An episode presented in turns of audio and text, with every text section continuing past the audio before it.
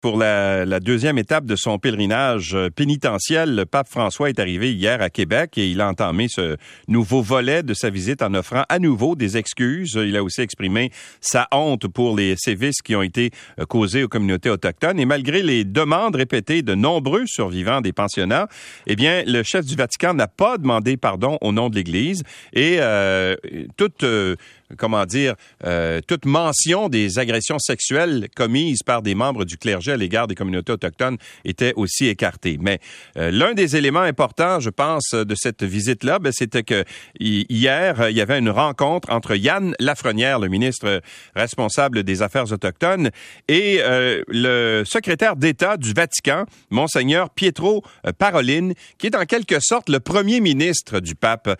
Et donc, Yann Lafrenière est avec nous. Bonjour, Monsieur Lafrenière. Oui, bonjour. Alors, comment ça s'est passé? D'abord, dans quel contexte ça s'est passé, cette rencontre-là? Écoutez, c'est une rencontre qui était extrêmement importante parce que, oui, à la demande des familles, des survivants, j'étais sur place hier. J'ai même fait la marche avec plusieurs survivants, Antoine Daquet et euh, les Plaines. Et moi, ce que j'avais comme, comme objectif, c'était de rencontrer les gens du Vatican pour faire une demande formelle c'est-à-dire de continuer de nous aider avec les archives, entre autres dans la loi 79 que vous connaissez, là, où on tente de trouver des, réponses à des familles qui ont perdu un enfant alors, qu'ils étaient dans, le système de la santé. Mais l'autre partie qui est super importante, c'est pour les pensionnats autochtones. qui ont besoin d'avoir accès aux archives.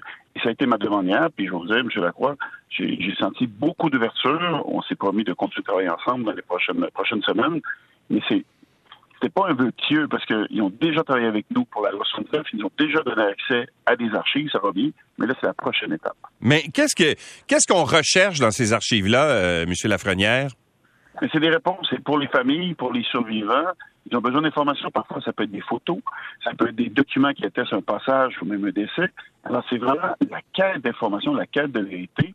Et vous comprenez que pour des survivants, pour des familles, c'est extrêmement important parce que pendant des années, ils ont vécu avec une information qui était manquante. Souvent, c'est la famille, les proches qui leur ont donné l'information, mais ils n'ont jamais eu de confirmation euh, de la part de l'Église. Ils en ont besoin. Ils ont vraiment besoin de ça pour passer une prochaine étape. Et ça, hier, mon interlocuteur l'a très bien compris. Voyons comment on va le matérialiser. Il y a beaucoup d'écoute, beaucoup d'ouverture, puis moi, c'était mon objectif de cette visite. Bon. Ça a duré combien de temps, cette rencontre-là, avec euh, Monseigneur euh, le cardinal Paroline, là, qui, est, considéré comme étant un papa bilé, c'est-à-dire peut-être un successeur au pape François éventuellement. Donc, c'est quelqu'un qui a beaucoup de poids. Est-ce qu'il vous a dit, par exemple, euh, au cours de cette rencontre-là, je vais en faire part au pape François? Qu'est-ce, comment ça se passe? Bon, c'est on parle de négociations et de certains détails qu'on se garde pour nous. Mais je vous répondrai en vous disant qu'on devait se rencontrer une vingtaine de minutes. On a dépassé une trentaine de minutes et j'ai senti des engagements fermes pour une prochaine rencontre. Alors, moi, j'ai vraiment espoir. J'ai vraiment espoir qu'on va avoir un résultat. Et à plusieurs reprises, parce qu'il n'était pas seul, il a fait part à son équipe qui voulait avoir des changements, qui voulait avoir des modifications. Il a posé des questions lui aussi. Alors, ça, on rassure. Et qui était là? Est-ce qu'il y avait, par exemple, euh, le, cardinal Lacroix? Était-il là? Monseigneur Ouellette? Était-il là? Qui était? Mais il y, a le cardinal Cherny également, là, qui est un, cardinal canadien qui a déjà séjourné à Montréal, très influent aussi, dit-on, auprès du pape. Est-ce que ces gens-là étaient aussi présents? Il y avait Monseigneur Poisson qui était présent, qui travaille énormément avec les Premières Nations et qui est souvent mon interlocuteur quand on parle, exemple, d'avoir accès à certaines archives pour notre loi 79. Alors, il est capable d'expliquer justement comment on travaille au Québec, il expliquer ce qui restait à faire. Alors, je pense qu'on a un bon allié, on a un très bon allié de travailler ensemble. Euh, euh, mais mais euh, donc les autres membres du clergé de l'Église canadienne étaient pas là nécessairement là. Les, membres influents là, les autres cardinaux par exemple que je viens de citer n'étaient pas présents à cette rencontre là.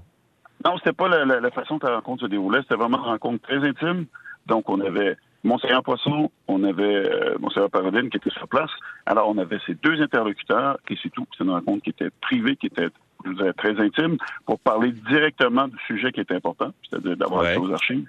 Puis sur la période de temps que je vous ai donnée, il y a une vingtaine de minutes qui étaient consacrées entièrement à ça. Bon. Demain, le, pape François euh, et euh, le premier ministre François Legault vont avoir une rencontre ensemble. Euh, et, ils vont réitérer ce message-là. Monsieur Legault va parler, va faire la même demande littéralement au pape? Écoutez, notre, volonté de travailler avec les familles, avec les survivants, pour donner des réponses. C'est une, volonté qui est gouvernementale. On est les premiers gouvernements à avoir mis une loi en place pour aider les familles à avoir l'information qui leur manquait. Alors, c'est notre message qu'on va passer aussi. Et est-ce qu'il a été question hier pendant votre rencontre euh, avec M. Paroline de parce que ce qui manque en fait dans les excuses qui ont été présentées par le pape euh, selon les Premières Nations, selon les représentants des Premières Nations, selon également le président de la commission de vérité et réconciliation Murray Sinclair, c'est deux choses. D'abord, la reconnaissance de l'Église dans sa responsabilité de ces, de ces euh, gestes-là qui ont été posés à l'égard des Premières Nations dans les pensionnats autochtones, mais aussi la reconnaissance des abus sexuels. Est-ce que ça, c'est une question qui a été abordée euh, par vous, par exemple, par euh, Mme Laforêt qui est avec vous, ou est-ce que ça le sera aussi par M. Legault demain? Vous voyez, hier, j'ai beaucoup de questions à savoir est-ce que les excuses étaient suffisantes. Je parle de la part de médias, de la part même de, de, de des Premières Nations. Puis moi, je me sens très mal à l'aise de répondre à ça parce que, écoutez, j'ai pas vécu cette réalité. Ce sont vraiment les membres des Nations qui réagissent de façon différente. Hier, je marchais avec des gens qui étaient heureux, qui sentaient que les excuses, bon, ça leur a fait du bien, d'autres qui étaient pas contents de ça du tout. Je pense pas que c'est du mur Je pense pas que les gens réagissent tous, tous et toutes de la même façon. Je veux saluer leur résilience et leur courage parce que hier, de marcher, d'aller sur place euh, avec euh, un groupe de personnes qui ont vécu la même chose, c'était très, très, très émotif. Alors, est-ce qu'hier, on a parlé du type d'excuse? La réponse, c'est non. Est-ce qu'on a parlé du fait que l'Église avait encore du travail à faire? La réponse, c'est oui.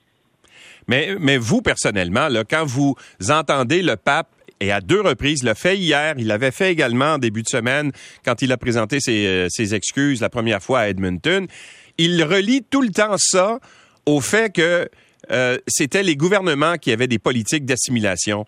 Donc, il fait le message qu'il lance en somme, c'est de dire l'Église était un instrument des gouvernements, alors qu'on se rend compte que c'est pas tout à fait le cas, que l'Église a aussi contribué, a aussi approché à l'époque les gouvernements pour qu'ils soient plus sévères à l'égard des Premières Nations et qu'on et, qu'on euh, qu'on augmente, si on veut, la mainmise euh, justement des des, des communautés religieuses euh, sur euh, les, Autochtones en tant que tels.